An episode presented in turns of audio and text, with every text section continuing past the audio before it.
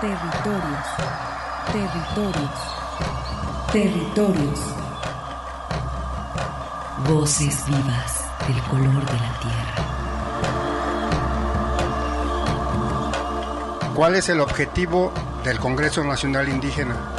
Es el de defendernos como indígenas, de que nos reconozcan nuestra autonomía.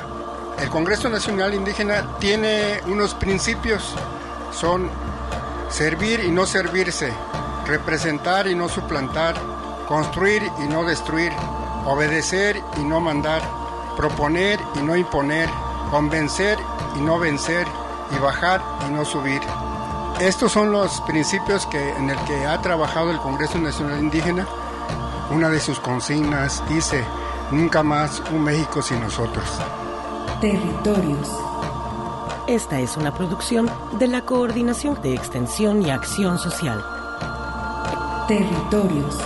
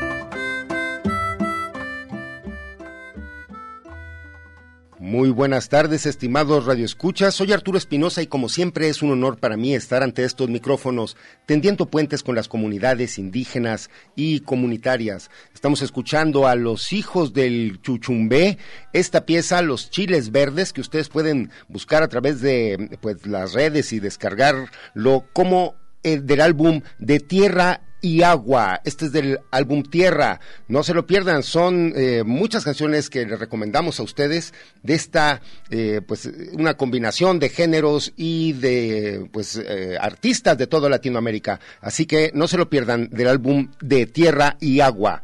Pues estamos con ustedes. Muy buenas tardes. Eh, muy buenas tardes, Arturo. Buenas tardes a todos los radioescuchas que nos acompañan. Sean todos bienvenidos a estos territorios de sentido social y sentimiento internacional, global, mundial. Y así comenzando también con esta musiquita suave. Pues les damos la bienvenida. Y bueno, Arturo, esta tarde para repasar algunos temas que se sucedieron en la semana en Guadalajara, los 500 años de la resistencia indígena. Tenemos unas voces por ahí, al igual que también eh, reconocer que ya se está acabando el plazo para el PLIA, el Premio de Literaturas Indígenas de América. Ya está llegando la convocatoria a su fin y vamos a recordar esto también. Así es, saludamos a quien nos escucha a través de nuestras estaciones hermanas de Red Radio Universidad de Guadalajara, especialmente a quien nos escucha en Lagos de Moreno, al pueblo chichimeca de Buenavista, Moya y San Juan Bautista de la Laguna. Asimismo a Radio Chapingo, que nos retransmite y también enviamos un saludo a Estéreo Paraíso en Los Reyes, Michoacán. Agradecemos en el control operativo la presencia del compañero Alejandro Coronado, quien nos asiste. Y pues ciertamente el Premio de Literaturas Indígenas de América cierra su convocatoria después de haber extendido algunos días más estas fechas. Y pues durante este programa estaremos, por supuesto, dando esta eh, pues esta invitación a que si alguien todavía eh, desea participar con el, género de la crónica, eh, muy importante que se esté tratando este recuento que hacen los propios pueblos por relatar sus sucesos, por sus costumbres, su vida diaria eh, y que además tiene una particularidad. En esta ocasión también se permitieron envíos de trabajos orales, esto es también que fueran eh, pues expresados en la propia lengua de las comunidades indígenas de América Latina. Sí, bueno, como sabemos, este premio eh, ha aglutinado a algunos escritores, se han dado a conocer otros nuevos escritores, nuevos talentos de diferentes comunidades de, en México, principalmente, aunque el premio se extiende eh, por toda América Latina para los pueblos originarios y eso pues eh, nos ha permitido conocer y reconocer eh, formas de escritura y valorar también la escritura de las comunidades originarias, ya que tienen la particularidad también de pues vaciar su cosmovisión a través de las letras y pues con ese encanto también con el que se refieren a la naturaleza. Pues para eh, invitarlos a ustedes a que se sumen a revisar esta convocatoria que se encuentra abierta dentro de la página del Q Norte, eh, los vamos a invitar a que escuchen estas crónicas de las pandemias que eh, rescatamos a través del Consejo Asesor Indígena. Esto desde Latinoamérica no lo envían los compañeros del CAI. bueno, soy Roberto López, soy de la comunidad Huichi de La Puntana Rivadavia Salta. Eh, soy enfermero y agente sanitario. Yo quisiera compartir a donde nosotros estamos viviendo acá en el noroeste de Salta, a donde ya estamos viviendo con, con este COVID-19 que ya está afectando a las comunidades. Como viene diciendo, las complicaciones de cada persona que tiene otros problemas de enfermedades, eso le afecta más. Este, otras clases de personas que tienen este, defensas que le está ayudando, que tan solamente tos, este, picazón de garganta, este, están haciendo medicación casera y otras indicaciones que dan los médicos cuando vienen a visitar al centro de salud de la comunidad. Deja esas indicaciones para paracetamol, ibuprofeno y antibióticos como acitromicina que casi no hay, así que están haciendo otras cosas, están haciendo limón, miel, este, lo que hay en la comunidad que están acostumbrados ellos de, de buscar la miel las personas y eso le está salvando a mucha gente. Nosotros como pueblo originario estamos sufriendo de cosas políticamente que no lo, no lo hacen rápido las cosas, a donde deberíamos tener este, los hisopados para cada comunidad. No tenemos nada, no tenemos guantes, no tenemos eh, barbijos. Nosotros como parte de la salud tenemos que hacer visita casa por casa y dar educación. En la comunidad no tenemos para aislarlo a la gente, no tenemos para, para guardar esa gente. Ahora los enfermos lo tenemos a domicilio nada más. Eso es lo más triste que tenemos a domicilio hasta que la persona se muera y, y se queda ahí nomás. El hospital provee pero no nos hacen llegar, capaz que no alcanza para que nos traiga. ¿O será que lo tienen guardado ahí? El trabajador de la, salud tiene que tener todos los, los, los elementos necesarios que, que puedan hacer el trabajo más seguro, porque no se olvide que cuando uno llega a la casa hay que higienizarse, hay que hacer todo y, y si uno no tiene los elementos necesarios, no, uno trae la enfermedad para sus hijos, su esposa que está en la casa. Cada comunidad está viviendo lo mismo, lo mismo que estoy contando en cada comunidad de la costa del río Pilcomayo. Gracias a todos.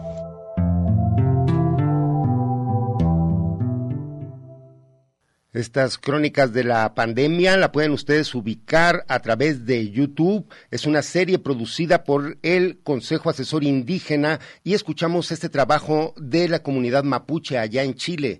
Y pues bueno, para dar continuidad hablando de la crónica precisamente, que es el, el género que en este momento el Premio de Literaturas Indígenas de América está pues eh, tratando de resaltar en los trabajos, tenemos al maestro Florentino Camacho Ángel, quien es director de gestión integral de proyectos de la Secretaría de Cultura del Estado de Jalisco. Muy buenas tardes, estimado maestro Florentino.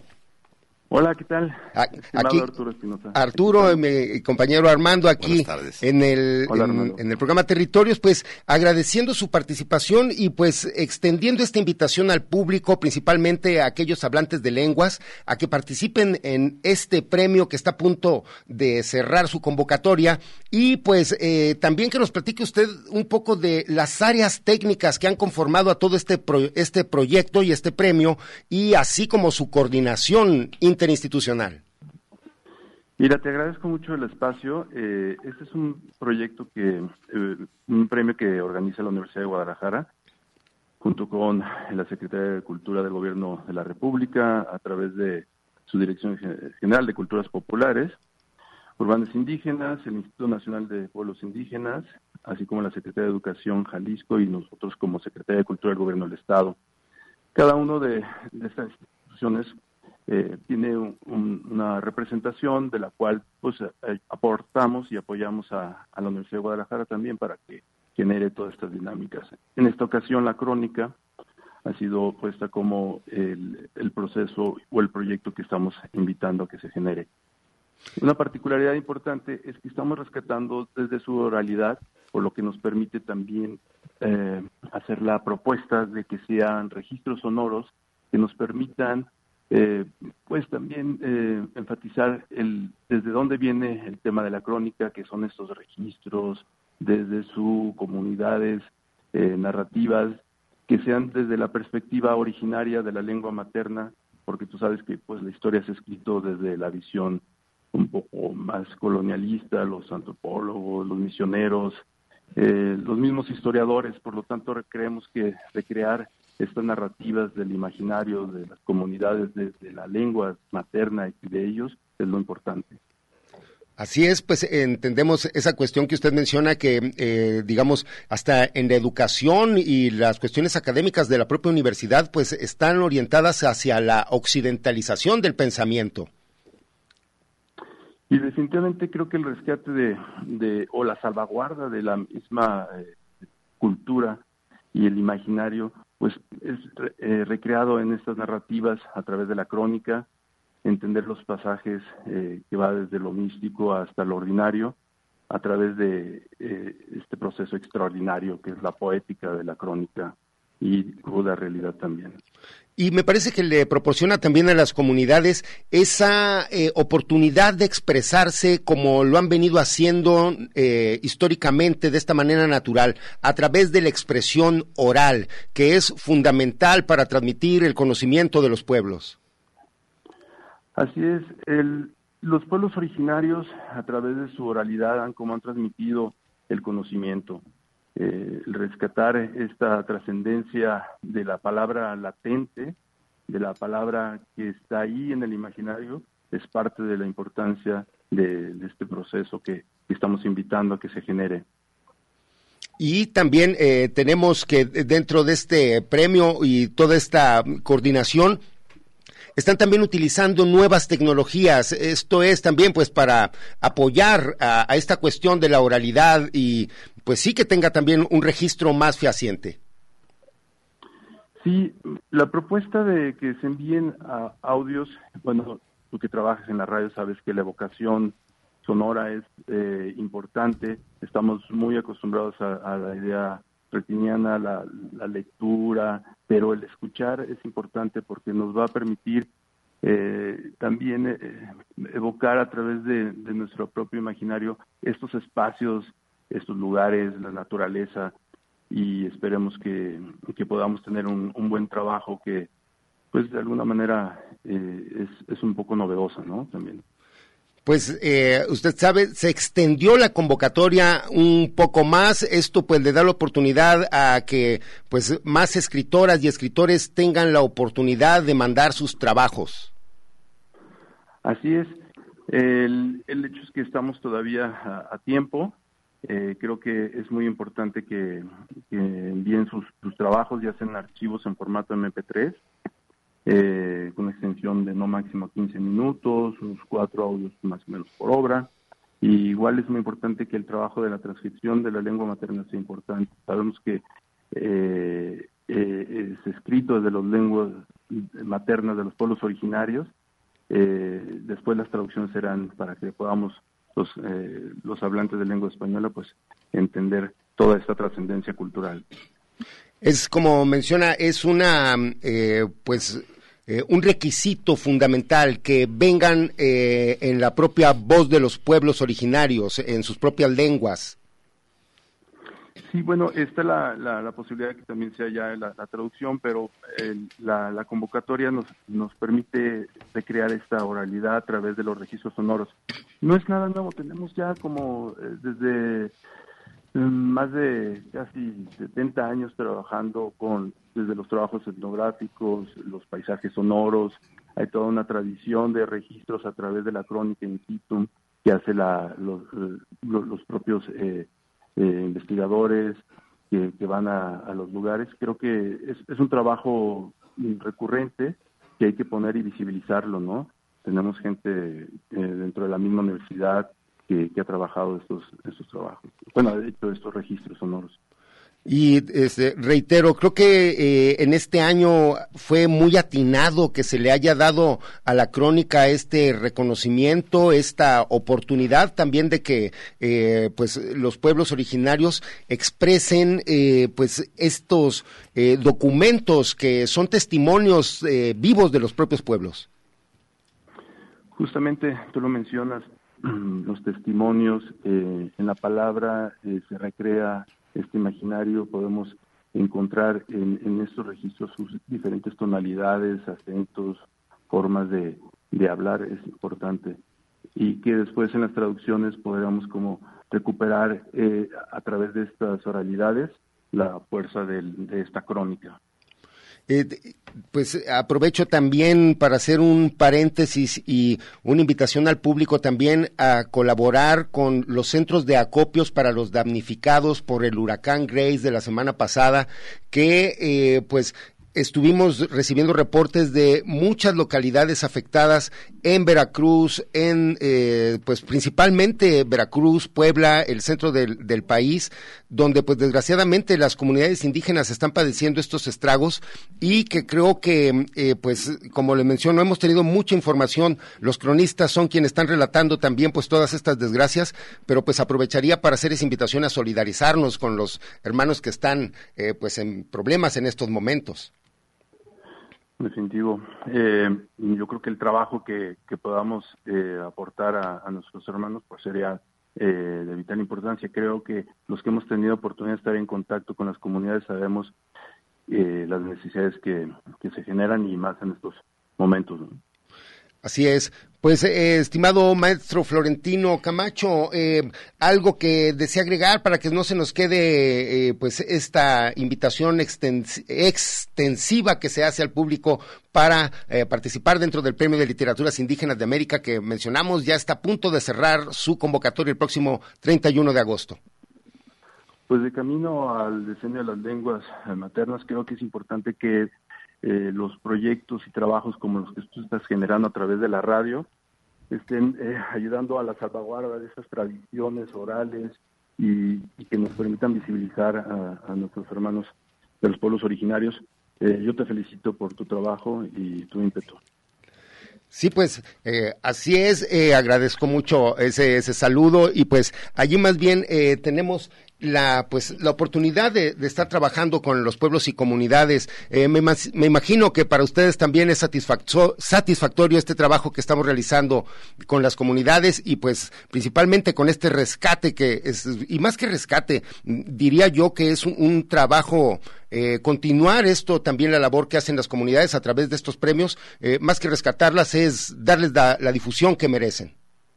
Sí, es un acompañamiento y y es una, es una responsabilidad también de solidaridad y pues son procesos que tienen que ver con eh, compromisos que tiene tanto la Universidad de Guadalajara como las instituciones culturales de salvaguardar eh, nuestras, eh, nuestra cultura.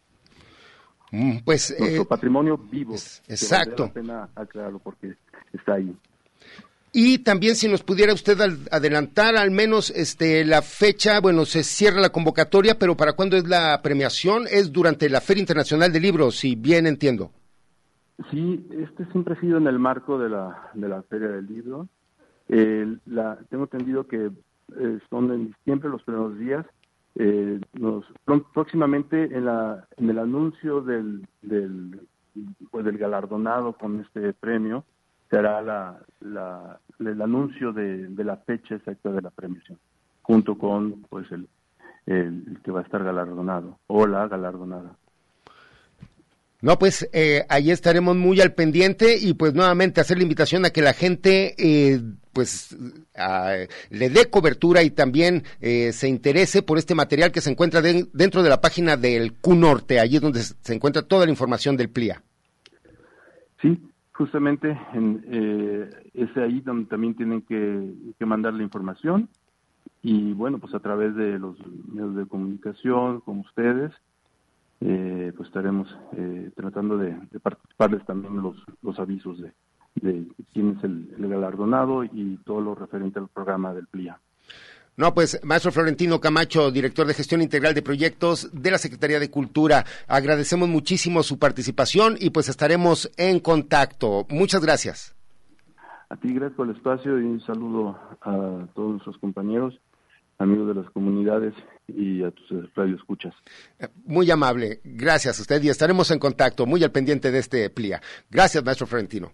Buenas tardes. Hasta luego, Arturo, muchas gracias. Gracias pues ahí tenemos la entrevista al director de gestión integral que pues nos extiende esta invitación, como les menciono, visiten la página del Centro Cultural, perdón, del Centro Universitario del Norte. Y también pues los vamos a invitar a la premiación del Premio de Literaturas Indígenas de América. En su momento, como sabemos, se va a desarrollar la, esta premiación bajo el marco de la Feria Internacional del Libro eh, próxima aquí en Guadalajara. Y si te parece bien, Arturo, también eh, vamos a platicar un poquito acerca de estas jornadas de actividades que se desarrollaron el pasado sábado, domingo y lunes aquí en Guadalajara eh, en conmemoración o en remembranza de los 500 años de la prisionamiento del Tlatuani Mexica Cuauhtémoc. Los grupos culturales, los colectivos de estudio de lengua náhuatl y filosofía tolteca, los círculos de danza mexicana, eh, que conforman el movimiento cultural de la mexicanidad aquí en Jalisco eh, expresaron, eh, se manifestaron estos días pasados y llevaron una serie de actividades entre música, danza, palabra, pensamiento. Y bueno, tuvimos la oportunidad de estar ahí el pasado lunes acompañándolos un rato y un rato muy agradable. le mandamos un saludo a todo, a todas las personas que están en el camino rojo, que le llaman, descubriendo la mexicanidad, descubriéndonos a nosotros mismos. Si te parece, Arturo, vamos a escuchar al maestro Alejandro Mendo, quien nos regaló una entrevista, y eh, eh, pues vamos a escucharlo.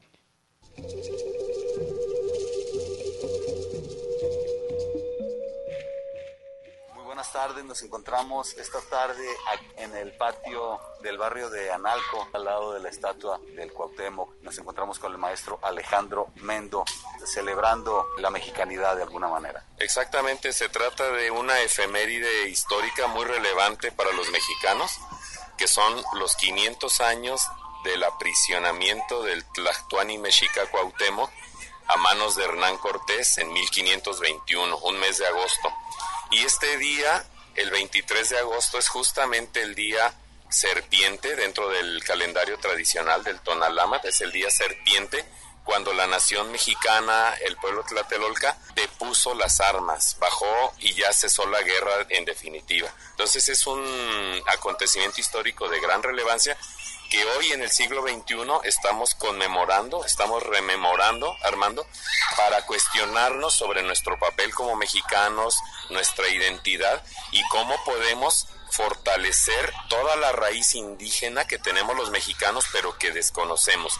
Desgraciadamente se habla mucho de mestizaje, en donde se combina una corriente civilizatoria europea que trajeron los españoles, pero ya había aquí un tronco de raíz muy profunda, de cultura muy honda, la mesoamericana, que desafortunadamente en la combinación ha salido perdiendo, no está equilibrado. Pero como dice el proverbio, cortaron las hojas, las ramas, pero no el tronco. Entonces seguimos vivos los mexicanos y estas actividades que hemos realizado el fin de semana del 21 al 23 de agosto tienen que ver con divulgar el valor cultural de la música, de la danza, de la poesía, de la comida, de los productos artesanales indígenas y es lo que hemos hecho aquí en el Jardín de San Sebastián de Analco este fin de semana. Excelente, gracias maestro. Y muchas personas son las que se identifican también con la mexicanidad y quizá muchos no encuentran el camino porque no lo conocen. Sí, de hecho, pues la mexicanidad está presente todos los días, en aspectos muy sutiles, Armando. Desde las palabras que hablamos comúnmente los mexicanos, achichincle, apapacho, aguacate, guacamole, chile, mole, todo eso, este, hasta otros aspectos más complicados. Hoy en día las juventudes, algunos adolescentes, muy inquietos por la cuestión, digamos, de lo fuera de lo común, están accediendo, desgraciadamente, desde mi opinión, a sustancias psicoactivas sin un tamiz, sin un filtro que les norme criterio. Cada semana vemos anuncios de pseudochamanes y de guías espirituales fraudulentos que están haciendo ceremonias de ayahuasca, de bufo alvaris, de hongos, de peyote, de cantidad de medicinas que no deben darse libremente y sin discriminación a la gente porque son medicinas. Muchos van a estar en contra de lo que estoy diciendo, pero esas medicinas son solamente para el que los necesita físicamente, para el que tiene un problema muy grave que no se resuelve ni caminando, ni haciendo ejercicio, ni hablando con los padres, los hermanos o los amigos. Cuando hay enfermedades graves del alma, que se necesita recuperar el espíritu, entonces se utilizan esas sustancias psicoactivas y administradas por curanderos tradicionales, no por un urbanita que fue a la sierra y que vio cómo se hacían las cosas y se trajo la sustancia, o por alguien que eh, tiene un conocido colombiano y que el tatita le da una botella de ayahuasca y ya la comercializa. Eso es un camino que nosotros en la mexicanidad estamos desaconsejando. Si alguien tiene interés en la mexicanidad y en estados superiores de la conciencia, acérquese a cualquiera de los círculos de danza para que sepa cómo es entrar en meditación profunda danzando al rayo del sol. Esas son las medicinas por las cuales hay que empezar. Hay que saber andar descalzo en el cerro antes de consumir cualquier otra sustancia psicoactiva. Perdona mi discreción. No, muchísimas gracias maestro por también el consejo que también nos hace falta a la ciudadanía porque estamos demasiado perdidos. Lo digo en el sentido de que hemos recibido demasiada información de afuera, nos dejamos guiar, casi llevar por toda la cultura de afuera y no, no, no hacemos contacto con la cultura tan rica y bella y diversa que tenemos aquí. Sí, la mexicanidad, para resumirlo, es el rostro universal del mexicano. Y si estamos hablando de globalización, los chinos tradicionales tienen un rostro propio que muestran al mundo. Lo mismo hacen algunos grupos africanos, algunos grupos europeos como los celtas más tradicionales, los nativos de América también tenemos un rostro único, universal que dar al mundo, Entonces la globalización, al mismo tiempo que es la oportunidad de mostrarnos cómo somos ante los demás hermanos del planeta, la globalización también tiene un aspecto negativo que tiende a uniformar, a homologar a toda la humanidad en términos de consumidores, a críticos. Entonces, por eso es interesante la Mexicayot para nuestra propia gente, porque fortalece la personalidad y propicia un desarrollo humano armónico y con un rostro único que cualquiera puede reconocer en cualquier parte del mundo. Excelente, maestro. Estamos celebrando ahora 500 años de esta entrega de las armas. Eh, ¿Cómo ver este, a este México que también ha sido pues golpeado por todas estas influencias y limitado en su identidad original? Cómo no, hay un aspecto muy particular, metafórico, que me gustaría subrayar, Armando, para nuestra gente que nos escucha. Cuauhtémoc es el símbolo del sol majestuoso que desciende en el atardecer, como águila, va volando hacia el ocaso. Pero Cuauhtémoc cuando fue aprisionado lo dijo, lo mencionó entre su gente de que iba a venir un periodo de oscuridad, comenzaba una larga noche, que es esta que ha pasado, de virreinato, de colonización, de gobiernos opresores, de dictaduras que hemos tenido, y hoy apenas empezamos a ver el despuntar de una nueva era. Algunos le llaman New Age, pero nosotros le queremos llamar es un nuevo sol, una nueva época de luminosidad. Y a esa época de luminosidad que empieza ya a despuntar, se le conoce en lengua mexicana como Cuautleco. Es el opuesto a Cuauhtémoc. Si Cuauhtémoc es el sol que desciende, Cuautleco es el sol de la mañana que sale para emprender un nuevo vuelo. Por eso creemos que viene un periodo de esplendor y de vigor para la cultura justamente para contrarrestar las influencias negativas de la globalización y la comercialización que acabas de mencionar. Algunas palabras que tú nos quieras regalar al auditorio que también pues está al pendiente también de por dónde va el camino que hay que seguir en esta en este universo también tan confuso y complejo. Cómo no, yo lo primero que recomiendo es estar al tanto de programas tan importantes como Territorios, que tiene una audiencia significativa, porque todos esos contenidos que se transmiten en Radio Universidad a través de su programa nutren de contenidos culturales y de noticias actuales de las luchas que emprenden las comunidades para conservar su tierra, sus costumbres y todo. Entonces me parece que esa es una vía muy importante, eh, estar apegado a las redes sociales y al impacto que tiene en la comunicación. Por otro lado, los interesados acercarse a algunos de los círculos de estudio de la lengua náhuatl o de estudio de la filosofía tolteca antigua o de las danzas mexicas, tecas, etcétera. Entonces, eh, todos esos lugares son anclajes de gente que ya lleva una trayectoria y que puede informar correctamente y acompañar a cualquier interesado. Desde aquí un saludo a nuestro, a nuestro público Radio Escucha y un abrazo muy fuerte tanto a Armando como a Arturo por su esfuerzo. Muchísimas gracias, maestra. De todo corazón. Gracias.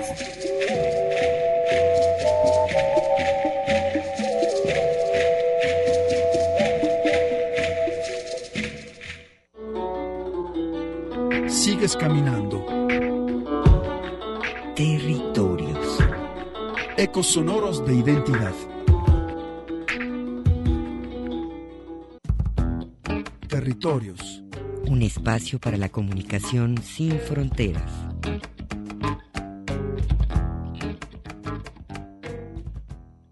Seguimos en territorios y en este momento hacemos un enlace con la maestra Lidia Margarita Herrera Caballero, quien es coordinador, coordinadora perdón, de evaluación en materia de lenguas indígenas del Instituto Nacional de Lenguas Indígenas, el INALI. Muy buenas tardes, maestra Lidia. Saludos. Hola, muchas gracias. Muy buenas tardes. Saludos a todos ustedes. Aquí Arturo Espinosa con mi compañero Armando Abreu. Eh, eh, pues hace unos momentos tuvimos también la entrevista al maestro Florentino Camacho, quien este, pues nos estuvo dando algunos aspectos eh, técnicos sobre la coordinación que se tiene del Premio de Literaturas Indígenas de América, que mencionamos pues ya está a punto de dar cierre esta convocatoria y pues estábamos también resaltando de parte de ustedes en Instituto Nacional de Lenguas Indígenas, preservar y fortalecer precisamente las 68 lenguas de nuestro país. Así es. Para nosotros como institutos es muy importante este tipo de premios porque estimulan la creación literaria. Eh, sabemos perfectamente que las lenguas indígenas han permanecido a través de la oralidad durante muchos años. Sin embargo, eh, para nosotros es muy importante que esto también se genere como una opción al desarrollo de las lenguas indígenas al generar nuevas competencias, o sea, tienen la, la, competencia oral, la competencia de la comprensión y la transmisión de mensajes a través de la oralidad, pero creemos que también es muy importante el desarrollo de las lenguas indígenas a través de la lectura y la escritura y estimular a los creadores de lenguas indígenas para que promuevan precisamente el desarrollo de textos y este, fomenten el gusto por leer las lenguas indígenas. Eh, maestra Lidia, y pues importante, mencionamos también con eh, el maestro Florentino en el sentido de que este año se está eh, privilegiando el género de la crónica, un género periodístico pues eh, muy socorrido para estas cuestiones de la información y que pues me imagino que eh, ha tenido buena respuesta de parte de las comunidades ya que también hay muchos cronistas en ellas. Así es, muchas veces ellos están haciendo crónicas sin saberlo. Eh, cuando se reúnen alrededor de la fogata o después de una jornada en el campo a platicar de lo que pasó en el cerro hace muchos años, de por qué ese árbol está ahí, de lo que se esconde abajo de, la cueva, están haciendo crónicas. Eh, muchos de ellos no lo saben, pero es crónica. Entonces, yo creo que es un género, aunque es poco presente en, el, en, en la parte escrita, es de lo que más se utiliza en la oralidad. Por eso también eh, se apostó por este género y porque se les permitiera a los autores presentar no solamente texto, sino también audio. Y me imagino que eso, perdón, también eh, pues es una eh, cuestión que revitaliza a este premio, ya que pues es la primera vez en la que se incluye precisamente la voz de los creadores. Así es. Y creadoras. Así es como menciona, es muy poco socorrida la crónica, pero sin embargo todas las comunidades eh, la utilizan constantemente y pues ha sido un recurso que nos ha dado y nos ha permitido eh, obtener la historia de nuestro país a través de la oralidad incluso. Sí, es cierto. Eh, nosotros creemos que todas las lenguas actualmente tienen crónica. Aún aquellas que tienen muy, muy pocos hablantes, bueno, como muchas personas sabrán, eh, de las 68 agrupaciones lingüísticas que tenemos, más de la mitad se encuentran en muy en alto riesgo de desaparición, ¿no? Eh, y bueno, creemos que esta, este tipo de trabajos, el Premio de Literaturas Indígenas, procesos de documentación lingüística, nos permiten eh, que de alguna forma se recuperen todos esos saberes maravillosos que tiene cada una de las lenguas, porque sabemos que las lenguas están vinculadas con el entorno. O sea, uno habla en gran medida para explicar su entorno. Entonces, cada lengua es un entorno diferente, es una serie de conocimientos diferentes que en caso de que se perdieran, se perderían conocimientos de miles de años. Entonces, yo creo que por eso es muy importante que este tipo de premios estimulen en la creación de obras literarias como son la crónica, en la que se reflejan no solamente eh, los hechos históricos, sino toda una cosmovisión de un pueblo. Y como bien menciona, eh, es muy importante para los pueblos este tipo de documentos porque en él reflejan su cotidianidad, reflejan su trabajo, reflejan sus problemáticas incluso. Así es. Eh, pues maestra Lidia Margarita, que nos haga la invitación, ya que pues quedan muy poquitos días para el cierre de este premio, que afortunadamente eh, no solamente está preocupado por salvaguardar y eh, premiar a la literatura de nuestro país, sino que pues ha crecido y pues es un premio de carácter continental. Sí, yo quisiera invitar a todas las personas hablantes de lenguas indígenas y a los que no son hablantes de lenguas indígenas, pero que conocen a alguien que sí lo sea, a que participen. Este premio se emite cada año con categorías diferentes. Ya tenemos eh, poesía, ya tenemos cuento, novela.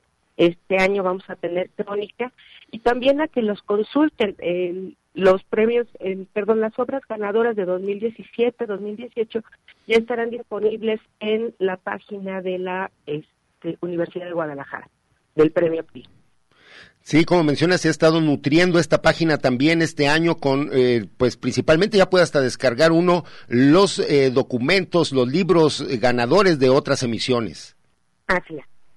Eh, maestra, también aprovecharía, eh, maestra Lidia, que nos invitara también a consultar, por supuesto, todas las páginas del Instituto Nacional de Lenguas Indígenas, que también tiene, pues, no solamente el catálogo de nuestras lenguas, sino eh, muchísimos materiales que también se pueden descargar allí. Claro que sí. La página del Instituto Nacional de Lenguas Indígenas es www.inali.gov.mx y eh, la página de nuestras publicaciones, las del INALI, está un poquito más difícil, es eh, INALI Duchlav, es D-H-U-C-L-A-B labial, para que conozcan todas las publicaciones del instituto. Y más también, bueno, eh, este premio hasta la Feria de Literatura, la FIL, es cuando se entrega este galardón. Así es, estamos, estaremos entregando en diciembre el premio al ganador de esta emisión. Ganador o ganadora, que afortunadamente también los últimos dos premios han sido otorgados a mujeres muy merecidamente. Así es. Eh, pues, maestra, agradezco muchísimo su participación. ¿Algo que desea agregar que no se quede eh, sin mención? Pues nada más insistir en invitar a las personas a que participen y aprovechar el espacio para hacer el comercial que actualmente nosotros nos encontramos llevando a cabo la Feria de las Lenguas Indígenas Nacionales. Nos pueden seguir a través del Facebook del Instituto Nacional de Lenguas Indígenas.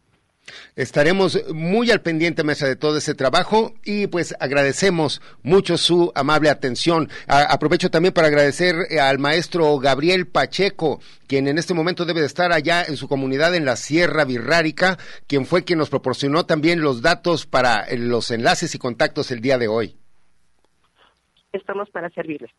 Muchas gracias, maestra Lidia Margarita Herrera, en la coordinación de evaluación en materia de lenguas indígenas del INALI. Muchas gracias por su disponibilidad, maestra. Gracias. Hasta luego. Gracias. Pues ahí está, excelentes entrevistas, Arturo, para revalorizar, dar a conocer eh, precisamente este premio de literaturas indígenas de América, que más allá de ser solo un premio, y hablamos de toda la el conocimiento, la forma, eh, que, que se concentra precisamente en estos escritores. Y bueno, es hablar también de las lenguas, es hablar de los pueblos originarios, es darles un lugar también merecido. Y bueno, eh, de pasadita también invitar a las gentes a que conozcan esta literatura de las comunidades originarias, también eh, pueden adquirir los libros precisamente ya de manera virtual, entonces pues ahí están estos ganadores. Y bueno, eh, también hay muchos eh, escritores en lenguas indígenas en todo el continente. Entonces, a los amantes de la lectura, pues eh, les hacemos esta invitación y esta recomendación para que se acerquen a las literaturas de los pueblos originarios. Y los invitamos a que también eh, visiten la página del CUNORTE, donde se encuentra la convocatoria, donde se encuentra también, pues, todo lo referente a esta, a esta, a este premio precisamente. Así que no lo dejen de consultar el Premio de Literaturas Indígenas de Américas a través de la página del CUNORTE de la Universidad de Guadalajara. Bien, eh, pues eh, estamos ahí eh, todavía con... con tiempo, sí, mira, voy a aprovechar también para hacer una invitación que nos mandan también el próximo martes 31, se va a presentar en el edificio administrativo un proyecto que tiene la Universidad de Guadalajara de computadoras para todos. Esto me parece que es una iniciativa muy importante a la cual pues eh, los invitamos eh, a que pongan atención. Eh, me imagino que habrá información al respecto en el canal 44, ya que la unidad de apoyos indígenas está trabajando en esta estrategia para acercar a los estudiantes de comunidades originarias, hacerles llegar una computadora. así que pues en la UDG están activos alrededor de 2.153 estudiantes de pueblos originarios, pues al menos eh, se trata de esta campaña de la Coordinación de Egresados y Exalumnos y la Unidad de Apoyo a Comunidades Indígenas, están pues tratando de lograr conseguir fondos para otorgar a dos mil estudiantes de pueblos originarios una computadora portátil durante su carrera, así que pues esto debe de mejorar, por supuesto, su experiencia académica y facilitarles el proceso educativo. Así que pues hacemos esta invitación eh, que el próximo martes 31 en la sala de prensa del piso 6, eh, pues a todos los periodistas que estén interesados les hacemos esta extensiva convocatoria. Recuerden, es solamente el uso de cubrebocas obligatorio y pues las medidas eh, sanitarias respectivas. Que ya se conocen por ahí, que no bajemos la guardia, en fin.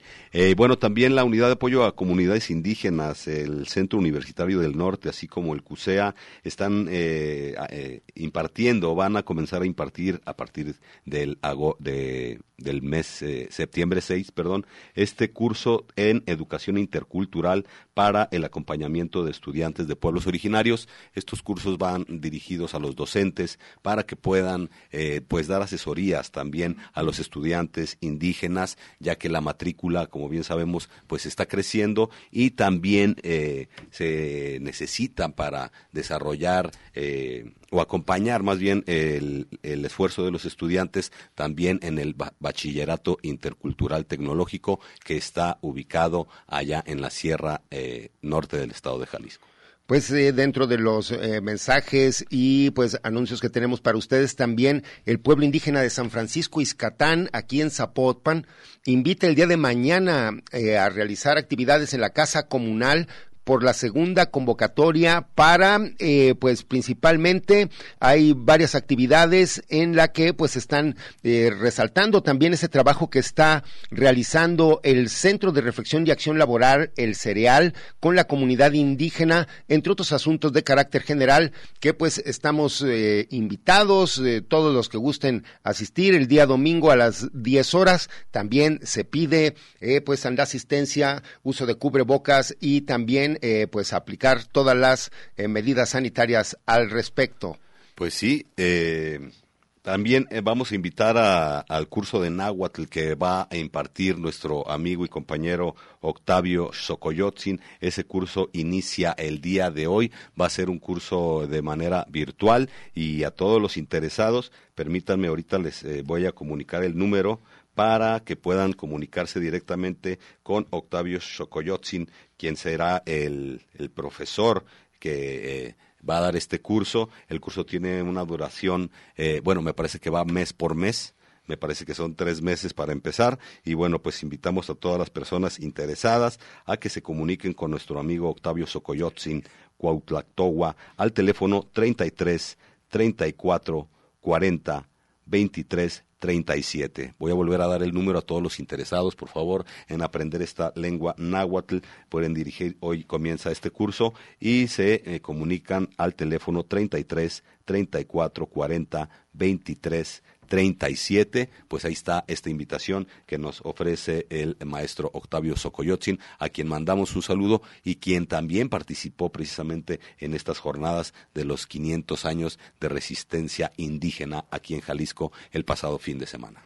Y pues para continuar con la información también de carácter internacional, eh, eh, tenemos este audio sobre la liberación del presidente de, expresidente de la CONAI, que es la Confederación de Nacionalidades Indígenas del Ecuador, eh, Antonio Vargas, quien fue liberado y pues afortunadamente ya se encuentra libre. Vamos este, a este, escuchar esta, este trabajo que desde allá la CONAI, pues felicitamos todo este trabajo también que el pueblo ecuatoriano hizo para liberar a este importante líder indígena.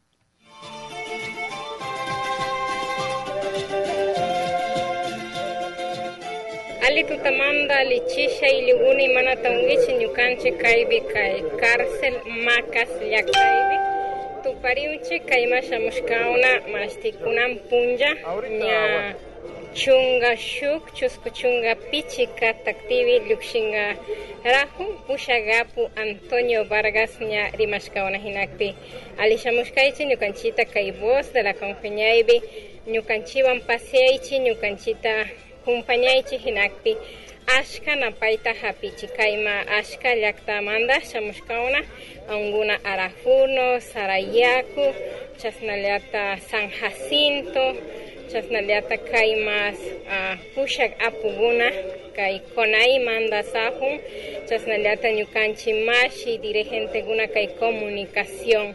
Con señay Andrés Tapia wastuparejun chasnallata kay pushak apu pasakuna chayma rijunchi Livio Dawa. Chasnallata kay ukumarikurin mashti Iván Illanes. Chasnallata shuk mikia apa mama gunawas shamushkawna karan lla llaktamanta hinallata kay mas tuparihun kay uñonpa semanda. Warmikunascha sallata pushagapu antonio vargaspa ayllukunawas tukuy kay tutamanta tantarishkawna ña chapankuna chunga chusku pichika taktivi llukshinkarunkuna nisha niwrani hinakpi. Ali shamushkaychin Hola, ¿qué tal amigos? De nuevo estamos desde la página oficial de la voz de la Confeñay. En este momento están aquí a las afueras de la cárcel de Macas a la expectativa de la salida del Pushagapu Antonio Vargas. Se han hecho presencia de diferentes comunidades de Arajuno, de Sarayacu, de San Jacinto, también están acá los compañeros dirigentes de la comunicación con FEñay. Se han citado aquí, ¿no? Eh, amigos, amigas, para acompañar esta gran alegría, ya que a las 11.45 se tiene previsto la salida del Pushagapu Antonio Vargas. Ahora estamos más unidos que antes, compas. Así que confiemos con estos líderes que van a estar a la cabeza para respaldar. El diálogo es el camino. El Ecuador tiene 35 mil millones de dólares. ¿Por qué no dar el 5% para los pueblos indígenas? Para educación, salud. Que municipios quieren meter la mano, ponga luz, agua, ponga vialidad, ponga escuelas, ponga todo eso para que metan la mano. Y estoy para decir, seguiré luchando aquí mientras viva. Y gracias le digo al pueblo de Pastaza, a todos los pueblos indígenas, Quiero agradecer el respaldo que dieron a nivel nacional, regional, nacional y a nivel internacional. Si la riqueza sale de nuestros territorios, ¿por qué no nos dan presupuesto a los pueblos indígenas? Hay que analizar. Yo de eso yo compartiría con el presidente, convoque a todos los presidentes a nivel nacional para ese diálogo. Pero el diálogo tiene que ser transparente, pegamos testigos a la ONU, a la OEA, para que ellos sean testigos a nivel internacional para que este diálogo continúe y camine. Gracias, muchas gracias, compañeros.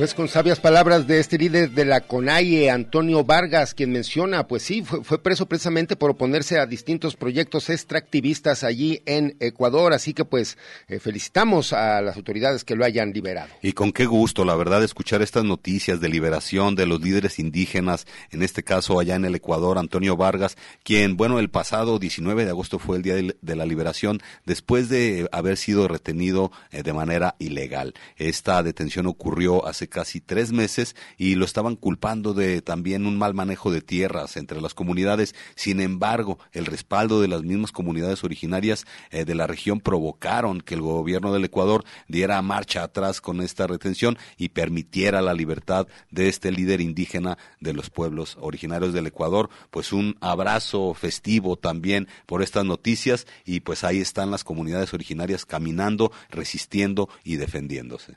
Pues eh, felicitamos este trabajo y última, nada más, únicamente eh, los invitamos también a la, a la que visiten la página de Facebook de la Unidad de Apoyo a Comunidades Indígenas, ya que ahí se encuentran los requisitos para los estudiantes de prepas públicas que se quieran ganar una beca de hasta 3.600 pesos. Es estudiantes indígenas, por supuesto. Atención, en la página de Facebook de la Unidad de Apoyo a Comunidades Indígenas.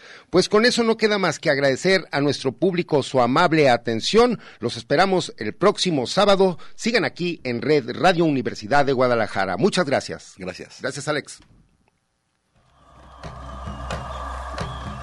Territorios. Territorios. Territorios. Voces vivas del color de la tierra. Congreso Nacional Indígena tiene unos principios, son servir y no servirse, representar y no suplantar, construir y no destruir, obedecer y no mandar, proponer y no imponer, convencer y no vencer, y bajar y no subir.